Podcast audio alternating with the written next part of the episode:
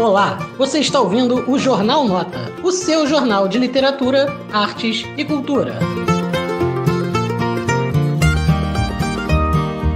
Olá, eu sou a Babi Kozloff e hoje eu vou falar sobre esse livro aqui, Flores para Algernon, do Daniel Key, publicado aqui no Brasil pela Aleph.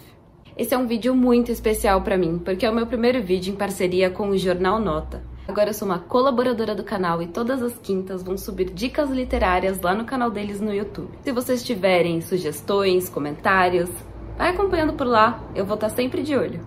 Agora voltando a falar sobre o livro, esse foi uau, de tirar o fôlego. Eu chorei e chorei muito. Publicado em 1966, Flores para Algernon se tornou um clássico da ficção científica mundial. O leitor acompanha uma parcela da vida de Charlie Gordon, um homem de 32 anos que é considerado um deficiente mental pela sociedade. O Charlie não sabe muito bem ler, escrever, se comunicar e nem entender muito bem as nuances da vida, por isso que ele não é rodeado de afetos e de relações saudáveis. Logo no começo do livro, fica claro pra gente que ele vai passar por um experimento para ficar mais inteligente.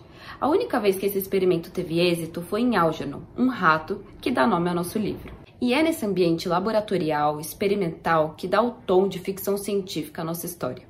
A cirurgia se torna o sonho do Charlie, porque ele acredita que a partir dela ele vai se sentir inserido na sociedade, bem-quisto, amado e rodeado de pessoas legais que gostem e admiram ele. Dois pontos importantes nesse livro giram em torno da narrativa. O primeiro deles é a linha temporal. Como estamos vivendo junto da mente do Charlie, a gente se torna espectador dos seus sentimentos mais intrínsecos. E bem, a história dele não é nada fácil, afinal de contas, ele foi abandonado pela própria família e ele sofre bastante bullying das pessoas que ainda estão na vida dele. O segundo ponto é a escrita. O recurso narrativo utilizado é como se a gente estivesse lendo o diário do Charlie.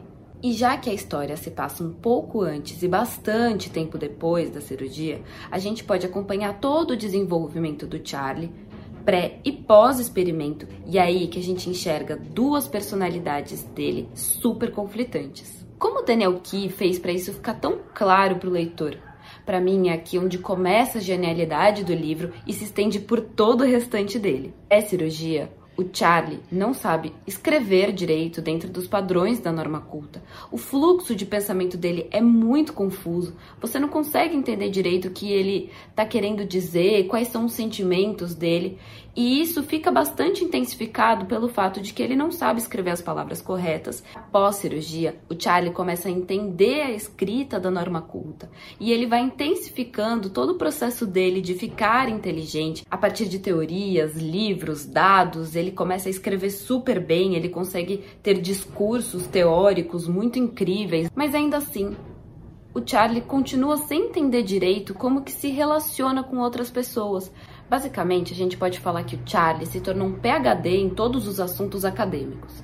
Mas, ainda assim, tudo que diz sobre o ser humano e sobre as sensações dos seres humanos para ele continua sendo bastante turvo. Eu não vou seguir adiante, porque senão eu vou acabar dando spoiler para vocês. Mas sabe que antes de ler esse livro, todo mundo falou assim para mim: prepara o lenço que você vai chorar e você vai chorar muito. E eu não acreditei muito não, porque normalmente eu não costumo chorar super. Eu escorro uma lagriminha ou outra assim, apesar de eu me emocionar bastante lendo.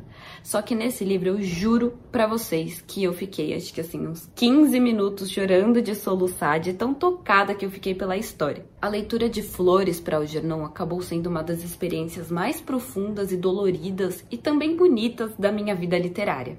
Espero que vocês tenham gostado da dica de hoje e quem já leu conta pra mim o que achou. Até semana que vem. Um beijo e tchau, tchau.